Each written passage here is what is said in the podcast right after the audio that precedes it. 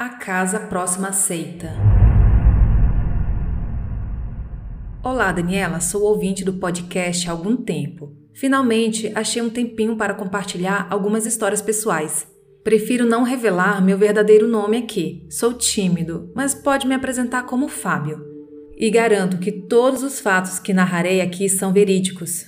Praticamente todas as experiências sobrenaturais que tive ao longo da vida se restringem ao período em que morei em uma casa por uma parte da minha infância, toda a minha adolescência e começo da juventude. Morei lá dos meus 8 até os meus 20 anos de idade, mais ou menos. Hoje já estou beirando os 30. A casa era muito agradável, arejada, tinha piscina, jardim. Não era uma mansão ou uma casa muito grande, mas tinha um bom espaço. Era uma típica casa de classe média em um bairro novo, com ainda muitos terrenos baldios por lá. Hoje em dia, o bairro já cresceu bastante. Resumindo, era um bom lugar para se viver. O bairro é bem familiar e não é distante dos locais mais nobres da cidade. Eu e os meus pais fomos os primeiros moradores da casa. Como era um bairro novo, na época, alguns investidores estavam construindo casas para serem vendidas por lá. A casa foi entregue sem alguns acabamentos, então muitos revestimentos externos foi meu pai mesmo quem pagou a parte pelos serviços, além de reformas, móveis projetados, jardim, piscina. Tudo ele foi contratando serviços por conta própria. Ou seja, os acontecimentos estranhos que vivi lá não têm relação com acontecimentos anteriores no local, porque, como eu falei, fomos os primeiros moradores daquela casa, e no tempo em que vivemos lá, nunca ocorreu um evento traumático no mundo físico, como assassinato ou algo do tipo, pois sabemos que este tipo de evento desencadeia a influência de forças malignas em determinado local. E também a casa não foi construída em cima de nenhum cemitério indígena. Ao longo do tempo que vivi por lá, passei por experiências estranhas. Nunca tive medo de ficar sozinho em casa. Desde os 12 anos, eu já costumava ficar sozinho à noite até umas 22 horas mais ou menos. Nessa época, meus pais também trabalhavam no turno da noite e eu não tenho irmãos. Durante esse período em que costumava ficar à noite em casa, às vezes aconteciam umas coisas meio sem explicação. Eu costumava ficar no meu quarto assistindo TV à noite. E houve noites em que eu ouvia barulhos de objetos ou panelas caindo na cozinha, que ficava ao lado do meu quarto. Quando eu saía do quarto e ia para a cozinha ver o que tinha acontecido, encontrava tudo em perfeita ordem, como se nada tivesse caído ou algo do tipo. Eu achava aquilo estranho, mas simplesmente ignorava, pensava que poderia ser apenas impressão minha. Mas essas situações de ouvir objetos caindo eram as mais tranquilas. Uma noite sonhei que alguma criatura entrava em casa e ia na direção do meu quarto, e esse ser me via na cama dormindo. No sonho, era como se eu estivesse tendo a visão da criatura. Ela entrava pela sala, andava pela casa e ia até o meu quarto. Quando ela parava ao lado da minha cama, eu passava a ter a visão do meu ponto de vista mesmo e via uma sombra enorme com chapéu pulando em cima da cama. Nesse momento, acordei completamente aterrorizado e estático. Fiquei tão assustado que eu não conseguia me mover por um tempo. Até me acalmar um pouco, acender a luz e ver que de fato não havia nada ali. Foi mais uma noite que precisei dormir de luz acesa. Conforme fui ficando mais velho, já pela minha adolescência, comecei a ter experiências mais estranhas. Aconteceram situações onde eu estava deitado na cama, começando a dormir, e sentia algo puxando meu lençol. Ou outra situação onde acordei de madrugada completamente descoberto e com o lençol todo jogado do outro lado da cama. Também tive várias paralisias do sono enquanto vivi lá. Eu orava a Deus em pensamento, pois também não conseguia falar. Quando finalmente aquela sensação ia embora, eu consegui abrir os olhos e já não enxergava mais nada de sobrenatural ali. Houve uma vez em que, durante a paralisia, eu tive uma visão de olhos fechados, onde duas sombras enormes tentavam me asfixiar ao mesmo tempo, uma de cada lado da minha cama, enquanto outra estava sentada de frente para mim, me encarando com olhos vermelhos. Foi realmente assustador. Mais uma vez clamei a Deus que me ajudasse. Clamei em pensamento, pois não conseguia falar. E na visão vi uma luz muito forte vinda de cima e se dissipou as sombras. Creio muito que foi Deus mesmo quem respondeu minha oração naquele momento. Naquela noite, depois que acordei, demorei voltar a dormir e de luz acesa. Apesar de passar por essas experiências ocasionalmente, eu não vivia amedrontado ou algo assim, até porque eram situações meio que pontuais. Houve apenas um período onde essas paralisias do sono eram bem constantes. A maioria dessas situações assustadoras aconteciam quando eu estava dormindo, mas ocorreram algumas poucas vezes é, de eu ver algo sobrenatural ainda acordado, e essas experiências eram as mais arrepiantes. Em uma noite antes de dormir, vi um par de olhos vermelhos flutuando no meu quarto, me encarando. Aquilo foi completamente arrepiante. Quando adolescente, eu tinha o hábito de toda noite verificar se o aparelho que controlava o funcionamento da cerca elétrica de segurança da casa estava ligado, pois quando havia alguma queda de energia, que não eram raros, o aparelho desligava. Então, por segurança, eu sempre ia checar se estava ligado mesmo. Mas eu sempre fazia isso por volta das 23 horas à meia-noite. Enfim, como falei, eu não tinha esses receios.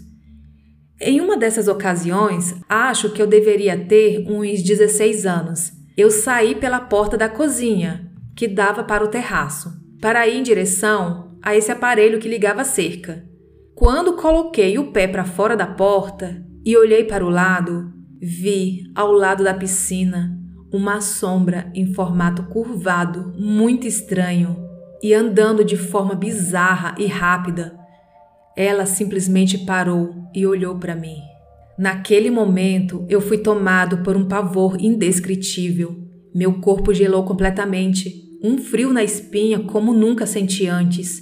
Entrei desesperado para dentro de casa, bati a porta muito forte e nem lembro se eu tranquei a chave ou não. Fui, atordoado, até o quarto dos meus pais.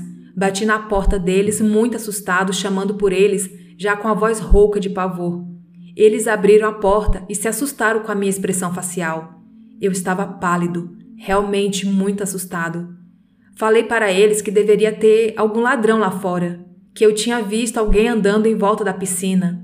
Embora eu soubesse comigo mesmo que aquilo não parecia ser uma pessoa, e sim alguma outra coisa. Mas meus pais nunca foram ligados nessas questões espirituais e nem me relatavam nada do tipo. Então, preferia dizer para eles que achei que tinha visto um ladrão por lá. E para eles ligarem para a ronda policial para irem lá em casa verificar nosso terreno. Na verdade, eu também estava com um pouco de dúvida. Queria acreditar que tinha visto apenas um ladrão.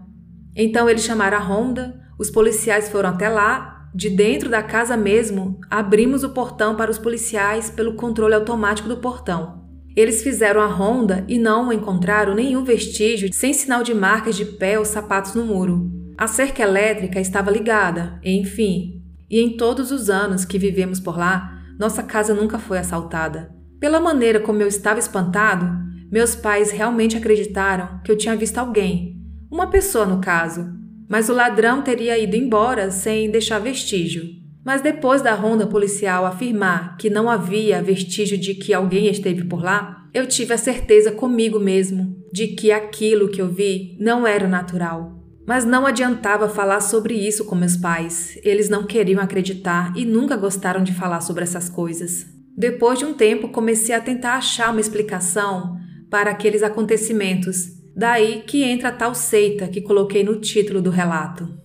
Bem próximo daquela casa, na rua de trás, existe uma base de uma seita chamada que está lá até hoje. Mas eu sempre ignorei aquele fato. Aquela base já funcionava lá desde antes de nos mudarmos para aquela casa. Sempre achei aquele local meio estranho, com desenhos egípcios nas paredes da entrada, reuniões sempre fechadas. Costumava ver carros estacionados lá em dia de reunião e com todas as portas e janelas fechadas. Nunca deu para espiar como era aquele tal local por dentro. Acho que eles se reuniam uma vez por semana, geralmente no sábado à noite. Enfim, sempre ignorei aquele lugar. Porém, com o passar do tempo, comecei a pensar se havia alguma relação entre os acontecimentos estranhos lá de casa e a tal seita vizinha dali. Nunca encontrei uma relação de fato, é apenas uma suspeita e uma tentativa de tentar encontrar alguma explicação para aqueles acontecimentos estranhos.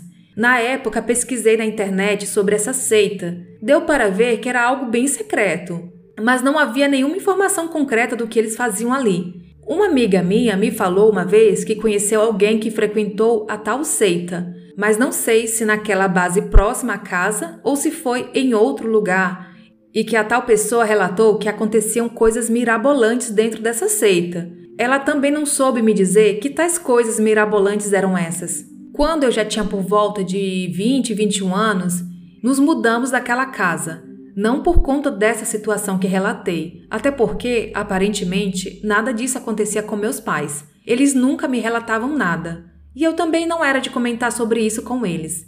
Eram experiências minhas mesmo.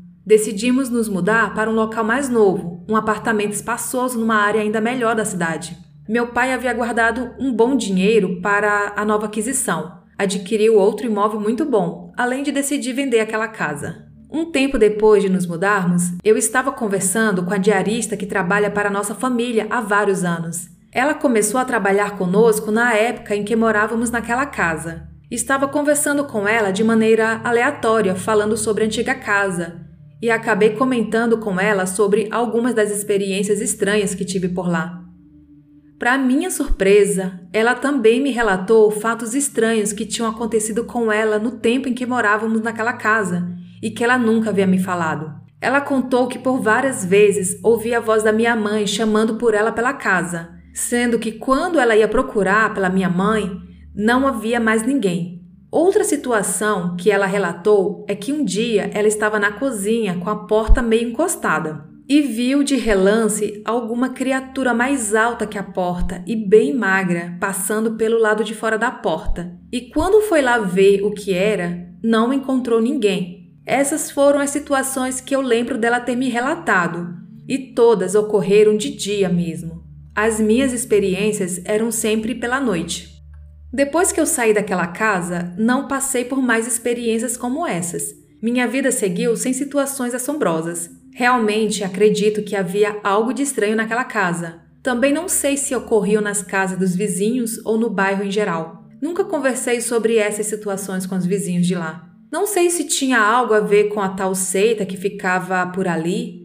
É apenas uma suposição minha, como já falei. Uma tentativa pessoal de encontrar uma explicação para aqueles acontecimentos naquela casa, supondo que a seita influenciava o lugar, mas não tenho certeza de nada. Também não tenho nenhum contato com os novos moradores de lá. Tenho curiosidade de saber se eles passam pelas mesmas coisas, mas vou ficar só na curiosidade mesmo. Não tenho como saber. Às vezes ainda passo por lá. A casa está toda reformada, mas bonita, investiram bem nela. Mas não tenho ideia do que se passa por lá dentro.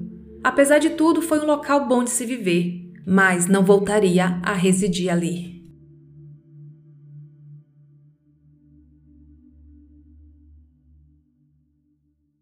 Visita de um morto Olá, me chamo Clara. Estou enviando esta história, porém não é minha, e sim da minha mãe. Minha mãe morava no interior de Monte Alegre, Pará. Lá sempre teve muita visagem, que são aparições. Ela me contou que quando era pequena, por volta dos sete anos, era dia dos finados, era final da tarde. Sua mãe pediu para ela chamar o irmão.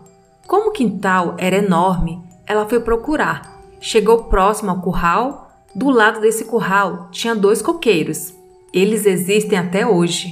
E ela viu um menino rodando em torno deles. Acreditou se tratar do seu irmão e o chamou. Foi se aproximando e percebeu que, mesmo o chão sendo rodeado de folhas e galhos, ele não fazia barulho nenhum, como se não tivesse encostado no chão. Então ela percebeu que não se tratava do seu irmão e nem de nenhum menino de carne e osso e saiu correndo. Detalhe: minha avó conta que ali próximo morava uma senhora e seu filho morreu muito novo e foi enterrado próximo ao coqueiro. Obrigada, mandarei mais histórias de lá, que são muitas. Obrigada, Clara, pode mandar mais historinhas.